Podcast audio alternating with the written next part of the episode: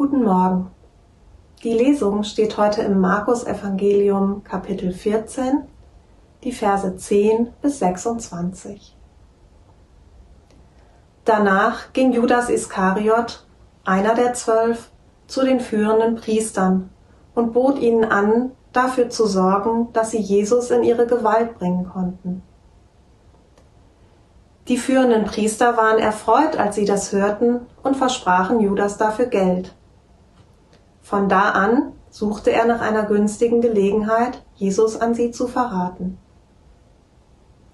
Am ersten Tag des Festes der ungesäuerten Brote, an dem Tag, an dem man das Passalam schlachtet, fragten die Jünger Jesus, wo sollen wir das Passamal für dich vorbereiten? Er gab zwei von ihnen den Auftrag. Geht in die Stadt. Dort werdet ihr einem Mann begegnen, der einen Wasserkrug trägt. Folgt ihm, bis er in ein Haus hineingeht und sagt dort zu dem Hausherrn, der Meister lässt fragen, wo ist der Raum für mich, in dem ich mit meinen Jüngern das Passamal feiern kann? Er wird euch ein großes Zimmer im Obergeschoss zeigen, das mit Sitzpolstern ausgestattet und für das Festmahl hergerichtet ist. Bereitet dort das Passa für uns vor. Die beiden Jünger machten sich auf den Weg. In der Stadt angekommen, fanden sie alles so, wie Jesus es ihnen gesagt hatte, und bereiteten das Passamal vor. Als es Abend geworden war, kam Jesus mit den Zwölf. Während sie bei Tisch waren und aßen, erklärte er, ich sage euch, einer von euch wird mich verraten, einer, der hier mit mir ist. Die Jünger waren bestürzt und einer nach dem anderen fragte ihn, doch nicht etwa ich. Es ist einer von euch zwölf, erwiderte er, einer, der mit mir das Brot in die Schüssel taucht. Der Menschensohn geht zwar den Weg, der ihm in der Schrift vorausgesagt ist, doch wehe dem Menschen, durch den er verraten wird. Für diesen Menschen wäre es besser, er wäre nie geboren worden. Im weiteren Verlauf des Essens nahm Jesus Brot, dankte Gott dafür, brach es in Stücke und gab es den Jüngern mit den Worten Nehmt, das ist mein Leib. Dann nahm er einen Becher mit Wein, sprach ein Dankgebet, gab ihn den Jüngern und sie tranken alle daraus. Er sagte zu ihnen, das ist mein Blut, das Blut des Bundes, das für viele vergossen wird. Ich sage euch, ich werde nicht mehr vom Saft der Reben trinken, bis zu dem Tag, an dem ich den neuen Wein trinken werde im Reich Gottes. Nachdem sie dann ein Loblied gesungen hatten, gingen sie hinaus an den Ölberg.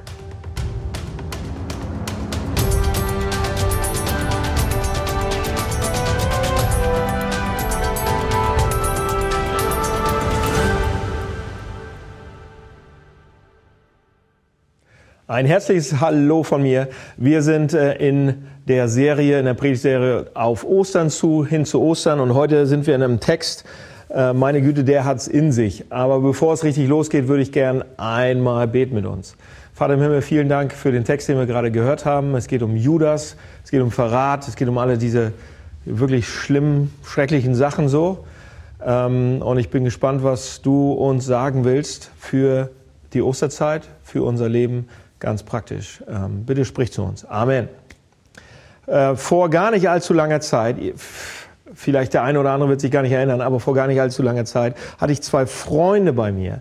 Und, ähm, und da, da ging das. Und der eine war sehr, sehr konservativ und der andere sehr, sehr liberal. Und das sind beides meine Freunde. Ich mag beide sehr, sehr gerne.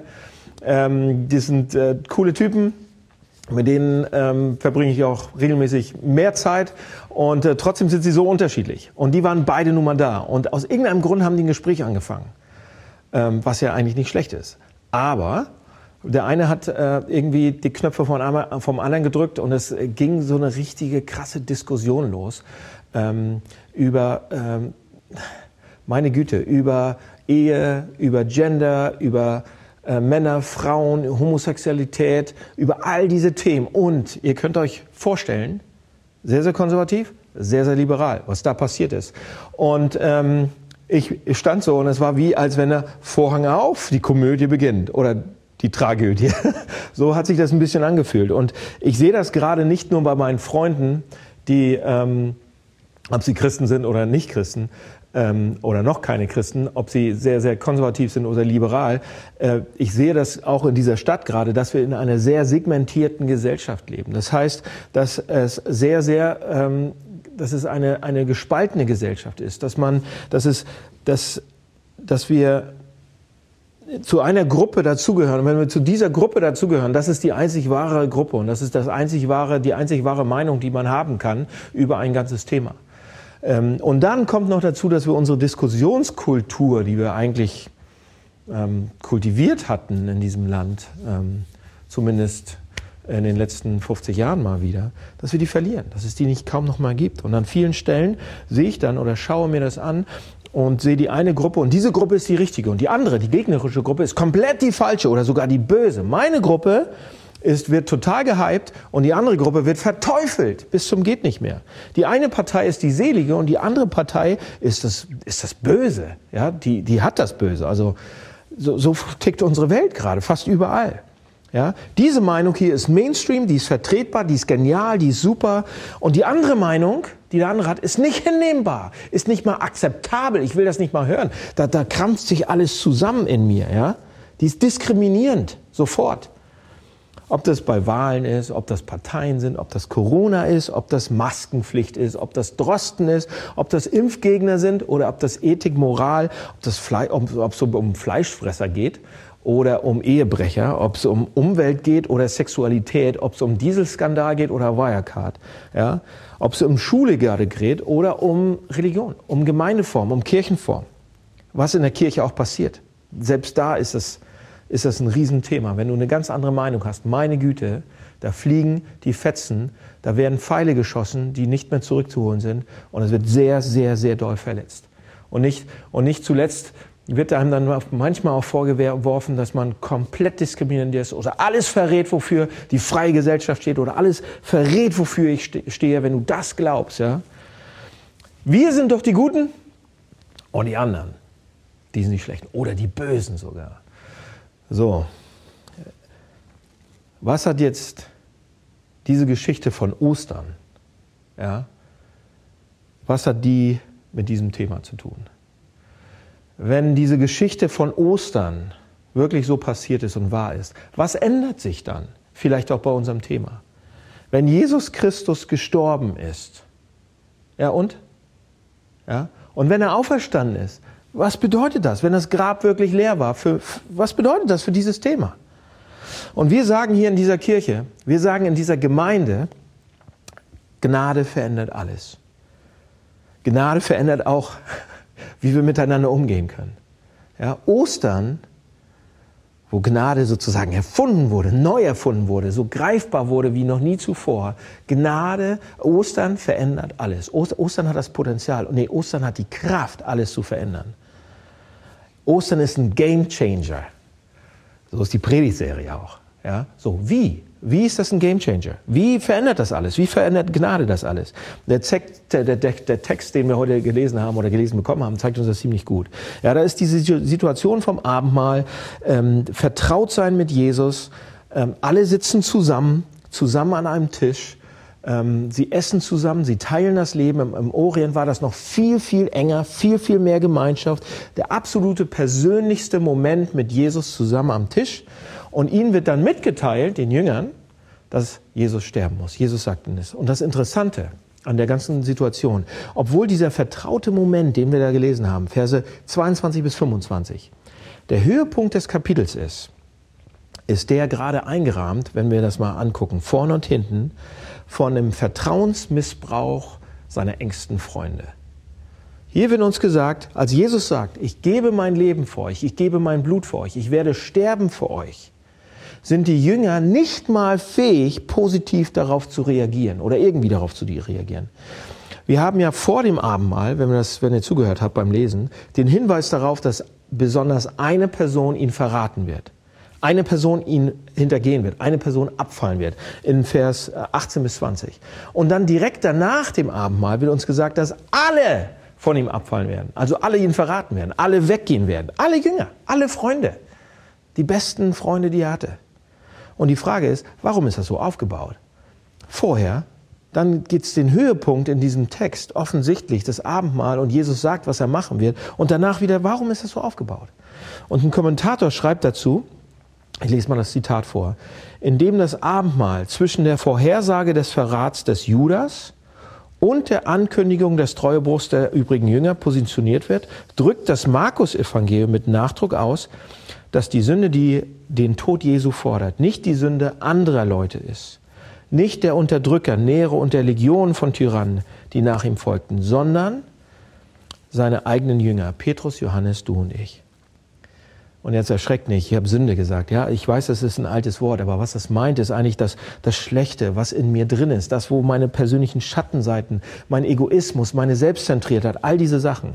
Aber was diese Passage damit sagen will, mit dieser Anordnung ist, damit wird diese Passage eine Erinnerung daran, dass jedes Mal, wenn wir das Abendmahl feiern, oder jedes Mal, wenn wir einen besondere, wenn wir Christen sind und ein besonderes, einen besonderen hingebungsvollen spirituellen Moment haben. Jedes Mal, wenn es dicht wird, wenn es eng wird, wie beim Abendmahl, wenn wir Gott ganz nahe kommen, wenn wir zusammen an einen Tisch kommen, dann sitzt das Problem der Welt mitten am Tisch.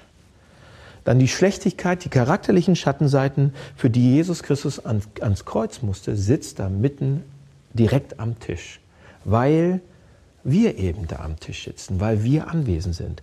Und der Text geht davon aus, dass diese Sünde, ja, oder dieser Egoismus, dieses Selbstzentrierte, dieses, diese charakterlichen Schattenseiten eben nicht nur ein paar Menschen betreffen, nicht nur den Judas, sondern dass es jeden Menschen betrifft.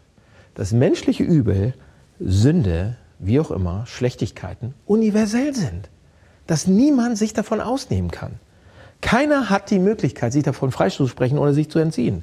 Alexander Solzhenitsyn äh, hat ein Buch geschrieben und der schreibt, die Linie, die Gut und Böse voneinander trennt, wird nicht zwischen Nationen oder Parteien gezogen, sondern geht durch jedes menschliche Herz. Also in jedem menschlichen Herzen gibt es Böses und Gutes. Und ich kann, und ich kann nicht sagen, oh, du bist nur gut oder du bist nur schlecht. Oder ich kann auch nicht sagen, meine Gruppe ist die richtige und die andere ist die schlechte, ja? Die andere ist die total verrückte, die haben überhaupt keine Ahnung, die sind total durchgeknallt. Nein, sondern es trifft mich genauso. Das ist, was der Text uns hier sagen will. Und jetzt könnt ihr vielleicht sagen, okay, ja, gut, interessant, das ist aber nichts, eigentlich, eigentlich ist es ja nichts Neues dran. Ja? Wenn du das so sagst, äh, habe ich auch schon mal gehört. Das, ist, das, ist, das haben wir schon mal gehört, ob wir jetzt Christen sind oder nicht. Ähm, das gehört zur christlichen Botschaft vielleicht sogar dazu. Aber wenn ich es mir recht überlege, ich bin ja kein Nero oder ich bin ja kein Stalin oder ich bin ja kein Hitler, ja? Und ich bin auch nicht mal ein mittelschwerer Betrüger.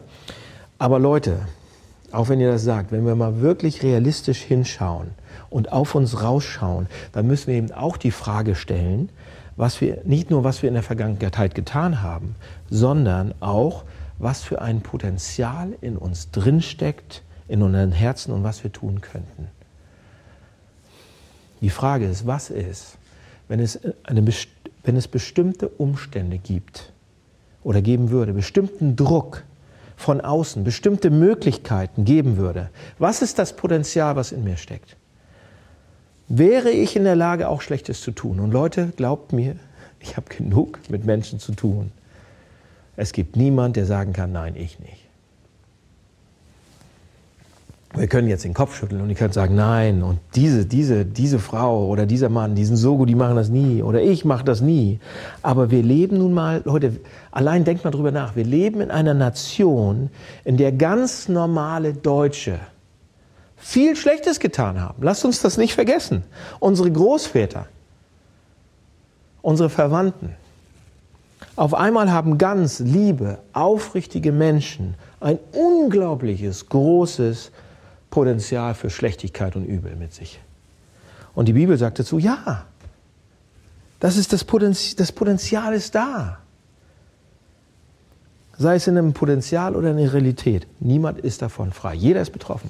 Da gibt es ein eine tolle Geschichte von einem ähm, Autor, einem britischen Autor, der hieß äh, Chesterton. Und ähm, der sollte, der ist schon verstorben, aber der sollte mal für die London Times einen Artikel schreiben. Da wurden viele berühmte Leute gefragt von der London Times und äh, die haben ähm, so Aufsätze gebracht und so eine Serie gebracht und die, da sollte, äh, die sollten die Frage beantworten, was ist das Problem der Menschheit? Ja? Was macht die Welt wirklich schlecht? Und da wurden alle diese berühmten, weisen Männer, Autoren, Philosophen, alle möglichen Leute gefragt, Professoren. Und dann schreibt dieser äh, G.K. Chesterton ein Telegramm zurück an die London Times. Und er schreibt ein einzeiliges Telegramm und er schreibt, geehrte Herren, ich bin es. G.K. Chesterton. Und das war ein ganz praktischer Ausdruck dieser biblischen Grundwahrheit, ja? dass es nicht eine bestimmte Gruppe ist oder eine bestimmte dass es nicht bestimmte Menschen sind, sondern dass es uns alle betrifft. Deshalb ist das so. Und seht ihr, wie Jesus, wie geschickt er das macht im Text? Ich zeige es euch mal, wie, wie weise, wie schlau, wie gut Jesus das macht.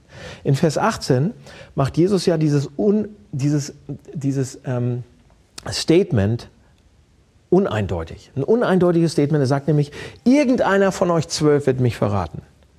Er sagt nicht, Judas, du bist es, sondern er sagt, ja, irgendeiner. Und dann die zweite Aussage in Vers 20 macht das auch nicht konkreter, sondern er sagt, einer, mit dem ich das Brot in die Schüssel tauche. So, das war eine Schüssel auf dem Tisch, nicht zwölf, sondern eine. Also alle haben da reingetaucht. Und du denkst, hm, was meint Jesus damit? Die Frage ist, und die, die Frage aber, die, die, die er damit aufwirft, ist, wer wird es machen? Jesus sagt, einer wird mich verraten, aber wer wird es machen? Was Jesus hier mit dieser Frage bewirken will, ähm, die sich da jeder jeder im Raum stellt sich jetzt auf einmal die gleiche Frage, nämlich jeder der Jünger, die da sitzen, bin ich es? Jeder hinterfragt sich auf einmal selbst und zweifelt selbst an mich, äh, an, an sich. So, und Leute, das steht da im Text. So, worum ging es da bei dem Selbstzweifel und bei diesem Hinterfragen? Was will Jesus da auslösen? Seht ihr, jemand für Geld zu verraten? Jemand, den ich mag und dem ich eigentlich vertraut bin. Das ist kein zufälliger Ausrutscher. Das passiert nicht einfach, huch, oh, ja, war mal nicht so geplant, sondern, und jetzt stellt euch diese zwölf Jünger vor, die da sitzen mit Jesus am Tisch und in die Situation fragt Jesus hinein, sagt Jesus, einer von euch wird mich verraten. Und die Reaktion der Jünger in Vers 19, absolut aussagekräftig, denn sie sagen, sie sagen ja nicht an der Stelle, nein, ich bin's nicht. Jesus, ich bin's nicht. Nicht mal Petrus sagt das. Keiner. Sondern die Reaktion von allen ist, äh, aber doch nicht ich, Jesus, oder? Und das ist so krass, Leute. Jesus, Jesus, Jesus nimmt alle zusammen und sagt, ey, hinterfragt euch. Könntet ihr das vielleicht auch sein? Wisst ihr das Potenzial, was in euch drin steckt? Kaum laufen die Sachen nämlich nicht so gut für Jesus, kaum laufen die Sachen schief für Jesus, kaum ist ihr eigener Vorteil in Gefahr hier bei den Jüngern, sind sie sich nicht mehr so sicher, ob sie wirklich auf Jesus vertrauen wollen. Sie wissen ja, dass sie in die Opposition gehen da und, und ob sie wirklich noch bei Jesus sein wollen. Und dabei erreicht Jesus genau das bei den Jüngern, was er auch bei uns erreichen will. Nämlich, dass auch wir mal so ehrlich werden mit uns und erkennen, dass auch in uns ein gewisser Judas-Anteil drinsteckt, Leute. Wir können nicht immer sagen, Judas, der Judas. Nein, Jesus will hier erreichen, dass wir auch sagen, ja. Da steckt auch was. Beispiel. Nur ein ganz kleines Beispiel. Seht ihr? Oft genug tendieren wir auch alle dahin, nach unserem eigenen Nutzen zu fragen, anstatt zuerst auf Jesus zu schauen und nach Jesus zu fragen oder nach dem anderen zu fragen. Ja? Wenn zum Beispiel es schwierige Zeiten gibt, schwierige Momente im Leben, wirklich Krisen schwierig, dann gibt es einen Teil in unserem Herzen, der dann sofort sagt, ey, wo ist denn der ganze Segen, für den ich mal irgendwie mich auf der Liste hier eingetragen habe? Wo ist denn das? Ich folge seinen Geboten, ich mache immer alles, was er wollte, ich versuche das Richtige zu tun, ich bete, ich bitte, ich gebe Dinge ab, ähm, die, aber die Dinge entwickeln sich ja trotzdem nicht, wie ich es wollte. Das kann doch nicht sein. Das ist doch verrückt, oder? Und ein Teil meines Herzens sagt dann, was soll ich denn jetzt mit diesem ganzen Christenzeugs hier? Und der Teil, der sich zu Wort meldet, Leute, ist immer noch dieser Teil, der so rechnet wie Judas. Was gibt mir das jetzt? Was bringt mir das jetzt? Was kriege ich zurück, wenn ich mich hier einbringe? Einer von euch wird mich verraten. Und denkt mal drüber nach, wer das sein könnte. Ähm, immer aber doch nicht ich, oder? Jeder ist betroffen. Jeder. Und wisst ihr was? Wir versuchen das ja wegzuschieben noch. Wir sind so schlau und sagen, nein, nein, nein, nein, wisst ihr was? Wir versuchen es wegzuschieben. Zum Beispiel Thema, Thema Vergebung. Ja? Wir sagen, Dan, hast du vielleicht recht? Ja, gut, aber na, ganz so mache ich das ja doch nicht. Doch, ich zeige euch, dass, dass wir alles stecken da drin. Pass auf. Anderen zu vergeben, die mir Übles angetan haben, die mir, die mich verletzt haben, mich, mich bloßgestellt haben, die irgendwie Schlechtes über mich verbreitet haben. Wie kann ich, nachdem mir jemand wirklich was Übles angetan hat, den Groll und die Frustration, die einfach nicht weggehen wollen, ja, wie kann ich die überwinden? So, das Beispiel ist, jemand lügt über mich, jemand verbreitet Unwahrheiten über mich, jemand, und ich kann das nicht stoppen. So, wie reagiere ich darauf? Wir, reagieren, wir reagieren normalerweise folgendermaßen. Wir, wir sagen, wir sehen uns die Person an und sagen, was für ein Lügner. Was für ein A. Was für ein, da gibt es doch keine Entschuldigung für. Das ist einfach ein Lügner, was der gerade macht. Das ist unglaublich. Das sollte verboten werden, er sollte bestraft werden dafür, oder? Machen wir. Aber, aber, wenn ich selbst lüge, was ich ja nie mache, oh, schon wieder gelogen, aber wenn ich selbst lüge, selbst in so einer Situation, dann würde ich und, und ich heraus und ich ähm, sozusagen bloßgestellt werde, dann sage ich und und oder erwischt werde dabei, dann sage ich ja, das ist ja komplex, ja, das ist eine ganz verschiedene, eine andere Situation als der da gerade. Bei mir, das ist eine komplexe Situation. Man muss ja berücksichtigen das und das und die Umstände, die Situation und meine, mein Schlafdefizit und meine Güte. An, an, an all diese Sachen muss man ja denken. Also das muss man ja erwägen, wenn man mich jetzt so anklagt. Was passiert da? Wir lehnen, Leute, wir lehnen es absolut ab, um uns auf dieselbe Schwelle zu stellen, in dieselbe Kategorie, auf die gleiche Ebene zu stellen wie die andere Person. Wir wollen das nicht. Ich würde sowas nie tun. Doch, aber du tust es auch. Ganz anders, aber du tust es. Miroslav Wolf, ein kroatischer Theologe, hat darüber geschrieben und er hat gesagt, Vergebung geriet ins Wanken, denn ich schließe den Feind aus der Gemeinschaft der Menschen aus und ich schließe mich selbst aus der Gemeinschaft der Sünde aus. Ja, das ist ein Problem. Und dieser Text hier, ich, ich finde, der trifft es, das, was Miroslav Wolf sagt, das trifft genau die Sache auf den Punkt. Warum es uns das so schwer macht zu vergeben oder warum es so schwer macht, das hier anzunehmen. Ja, warum es so schwer macht zu vergeben, unseren Groll aufzugeben, ähm, weil wir eben nicht daran glauben, an die theologisch würde man sagen, an die Universalität der, Sünde. Weil wir nicht daran glauben, dass wir eben auch jeder von uns Dreck am Stecken haben. Nein, ich doch nicht. Der andere viel mehr. Wir glauben nicht, dass wir an der gleichen Wand stehen müssen. Der andere, den stellen wir an die Wand. Aber ich müsste eigentlich daneben stehen. Vielleicht nicht an der gleichen Stelle, vielleicht ein Stück weiter. Okay, das ist das, was der Text uns sagt. Wir sind nicht besser als andere. So, wie kommen wir da aber weiter? Mein letzter Gedanke für heute, wie kommen wir da weiter? Wie können wir anfangen, diesen Opportunismus und diese schlechten Einstellungen zu überwinden? Wie können wir voller Liebe sein? Wie können wir einen Unterschied machen in dieser Welt? Auf eine, auf, auf eine Art und Weise, die, die komplett anders ist. Wie kann es einen Wechsel geben? Also, wie kann es einen Game Changer geben? Ja? Das ist die Frage. Pass auf, dieser Moment des Abendmahls, Vers 22 bis 25, war der ein, der, einer der vertrautesten Momente, die Jesus mit seinen Jüngern gehabt hatte. Jesus war der Gastgeber, er teilte sich tief und persönlich mit, unglaublich viel Nähe, Vertrautheit, Offenheit. Und gerade in diesem Moment kommt so viel Schlechtes zutage, so viel Eigennutz, so viel Untreue, so viel Selbstbezogenheit. Und wir können es uns vorstellen eigentlich, wie Jesus eigentlich spielend lächelnd hätte sagen können, das von euch, das von euch, ihr dreckigen kleinen Jünger, ja?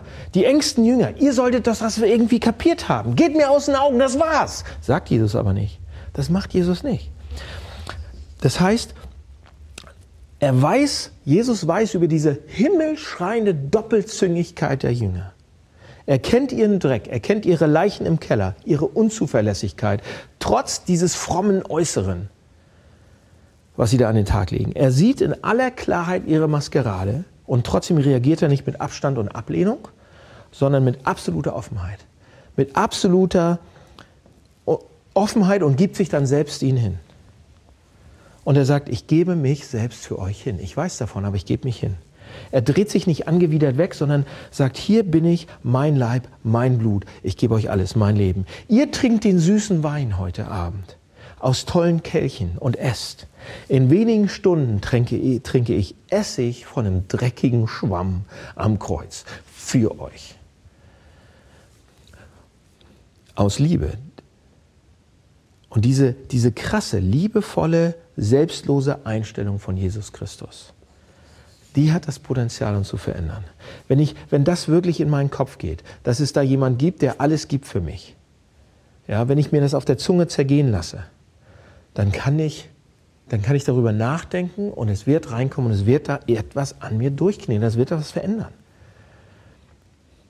Und das, und das, Leute, das wird auch nicht nur deutlich an dem, an dem Umgang oder das, was Jesus hier macht. Pass auf.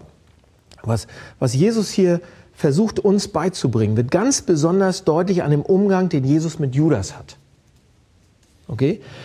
Judas hat ja, Judas ist das Thema hier. Judas hat drei Jahre lang mit Jesus zusammen ge, gewohnt.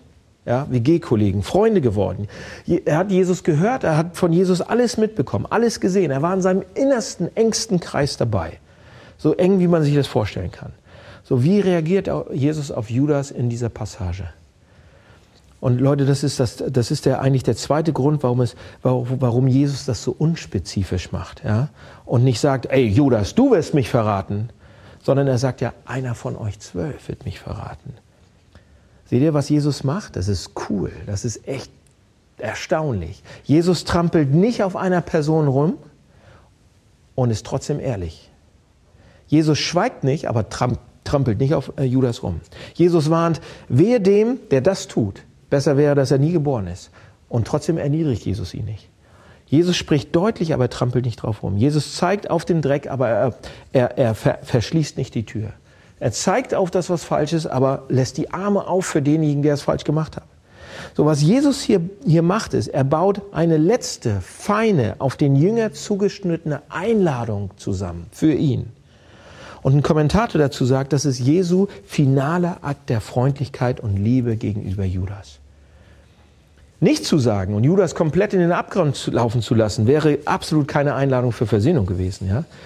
Oder Judas öffentlich bloßzustellen und zu sagen und ihn an die Wand zu stellen und sagen, du wirst es machen, ja, das ist auch keine Einladung für Versöhnung, überhaupt nicht. Aber zu sagen, Judas, ich weiß, ich weiß dich, ich kenne dich. Und ich weiß deinen Verrat, aber ich trample nicht drauf um, sondern ich lade dich ein zur Versöhnung. Ich kenne deine Sünde, ich trample nicht drauf rum und ich, ich lade dich ein zur Versöhnung. Hier ist mein Leib, hier ist mein Blut, hier ist mein Leben für alle zwölf. So, das ist Leute, das ist Gnade, das ist wirkliche Liebe, das ist wirkliche Größe. Das überstrahlt alles, was irgendjemand sonst in so einem Moment getan hätte. Das ist Jesus, der sogar in diesem Moment um das Herz von Judas ringt, umkämpft und ihn zurückhaben will. Und was wir da sehen bei Jesus, ist die perfekte Kombination aus Freundlichkeit und Klarheit. Ja, schneidende Wahrheit und umhüllende Liebe. Hier ist jemand, der sich weg, weit weggedreht hat. Und bis zum Schluss hält Jesus trotzdem an ihm fest. Und die Einladung soll, soll da sein. Das heißt, Gnade und Wahrheit, offene Arme und zugleich entlarvene Realität. Und das ist so interessant. All die äußerlichen Frömmigkeiten will Jesus gar nicht sehen. Die sind überhaupt nicht wichtig. Die sind nicht interessant für ihn. Jesus will, geht es um das Herz, um seine Motivation, um Judas Motivation, um seine Entscheidung für ihn, um die Taten, die daraus dann irgendwann erwachsen werden, aber nicht, nicht was er getan hat sozusagen. Und das ist auch, was das Kreuz sagt, worüber wir an Ostern besonders nachdenken, wir Christen oder in der Vorbereitung auf Ostern auch, denken wir ganz besonders drüber nach. Das Kreuz sagt uns, dass selbst die besten Momente, Leute nämlich, die besten Momente, die wir haben, dass selbst die Sternstunden unseres Charakters nicht ausreichen, um dafür zu sorgen, dass Jesus nicht am Kreuz hätte sterben müssen. Jesus muss am Kreuz sterben. Wir können es nicht vermeiden. Es gab keine andere Möglichkeit. Und zugleich, er hat es gern getan. Absolut. Er hat es unglaublich, er wollte es tun aus Liebe. Da ist jemand, der sein Leben aufgibt für mich. Und diese Botschaft, dieser Einsatz, dieser Einsatz Christi für mich und das, was die Fähigkeit, was, was, was, was daraus für eine Fähigkeit für mein Herz erwächst, dass es aufbricht und sich öffnet und sagt, meine Fresse, so, so eine Liebe für mich? Oh. So, okay, im Alltag. Was machen wir jetzt? Die nächsten paar, paar Wochen ähm, bis Ostern. Was, was können wir machen? Ist ja nur eine Predigt, die ihr euch hört, aber was kann man machen? Hier sind drei Tipps. Drei schnelle Tipps zum Ende. Das erste, macht doch bei der Fastenaktion mit. Giselle, ähm, Julia Brinkmann, noch viele andere, die haben eine, vielen Dank dafür, eine Fastenaktion zusammengehauen. Und, ähm, und in dieser Fastenaktion kann man sich genau auf diese, auf diese Art und Weise wie Gott uns Gnade und Liebe entgegenbringt, konzentrieren und das mal rauskriegen. Macht mal mit. Esst nicht, sondern denkt drüber nach. Zweitens, pass auf, wenn ihr dann diese Fastenaktion macht oder nicht, oder auf dem Weg zu Ostern, lest in der Bibel mal, lest doch mal in der Bibel, aber lest sie nicht als Ethikbuch oder nicht als Gesetzbuch, sondern lest sie mal als eine Art Liebesbrief an euch. Ich weiß, hört sich komisch an für einige, aber lest sie mal, lest sie mal als ein, als ein Freundschaftsangebot, als eine Einladung, als eine Liebeseinladung, an den Tisch zu kommen, in die Familie zu kommen. Zu, ne? Versteht ihr, was ich meine? Was, oder? Was, was man, wisst ihr, was man oft tut und was man nicht tun sollte? Ihr wisst das, Leute. Ihr, ihr wisst ja eigentlich, was das Gute ist. Alle von euch. Ihr wisst, was das Liebevolle ist. Ihr wisst, was das Lieblose ist auch. Ihr wisst, was gut ist, was schlecht ist. Ihr wisst das. Ihr braucht nicht noch zehn weitere Bibellektionen von mir oder sonst irgendwas. Oh gut, gut, vielleicht sagt ihr, okay, wir wissen nur 50 Prozent oder 60 Prozent ad hoc von dem, was richtig ist und was falsch ist. Aber ihr setzt nur 20 Prozent um. Also hättet ihr noch ein paar. Ja? Das heißt, wir haben so viel Wissen über das, was liebevoll ist. Wir wissen das. Was wir brauchen, ist deshalb nicht noch mehr zu wissen, sondern zu, zu erleben, zu spüren, gesagt zu bekommen, dass Jesus Christus für uns ist, dass der Herr des Universums für uns ist, ob wir das jetzt tun, was wir wissen oder nicht. Dass er uns umarmt und dass die Einladung steht, egal was du auf dem Kerbhold hast, egal ob du das vergessen hast, egal ob du das doof findest. Die Einladung ist da. Ja, wir müssen, oder es wäre so toll zu sehen, wer Jesus Christus ist, zu sehen, wer der Vater ist, zu sehen, wie er wie eine Mutter für uns ist. All diese Dinge. Und wenn ich das in meinem Herzen reinkriege, wenn ich das von hier dahin kommt, in meinen Bauch, wenn ich es mir aufschreibe, wenn ich es darauf rumkaue, dann werdet ihr staunen, wie viele Möglichkeiten ihr am Tag findet, um positive moralische Entscheidungen zu treffen, um positiv für andere Leute da zu sein.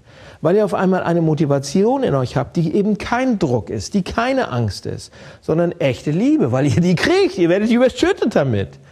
Und aus Dankbarkeit macht man es dann. Okay? Also lest die Bibel, Bibel als Liebesbrief und nicht als Gesetzbuch. Nicht als Druck, sondern als Freiheit. Letzte Sache, sucht euch Freunde, sucht euch Leute, die das so glauben. Äh, so, trefft Menschen, Brüder, Schwestern, Geschwister, Menschen, Freunde, Leute aus der Kirche, Leute aus der Gemeinde, die diesen lebendigen, freien, gelösten Glauben so haben die eben nicht den Mund aufmachen und über Gott reden und was man alles machen muss, sondern erstes als Gott den Fordernden und den Erbarmungslosen und diesen und wie schlimm man ist und so weiter, sondern die als erstes darüber reden, was es für Chancen bei Gott gibt und dass es jeden Tag einen Neuanfang gibt, egal wie gestern war. Und was Gott in eurem Leben tut und was praktisch passiert und wie begeistert ihr davon seid und wie, wie gnädig er ist und wie Gnade eben alles verändert, dass das der eigentliche Gamechanger ist. Darüber sollten wir sprechen und das austauschen. Und das verändert uns. Darüber freue ich mich und denke, meine Güte, wenn meine Frau mir so eine Sachen erzählt oder ich sie meinen Kindern erzähle, was meint ihr, was das für einen Einfluss hat? Solche Gemeinschaft wünsche ich mir bald wieder. Ja, mit solchen Menschen das Wort Gottes lesen, und dann tun aus der Motivation heraus.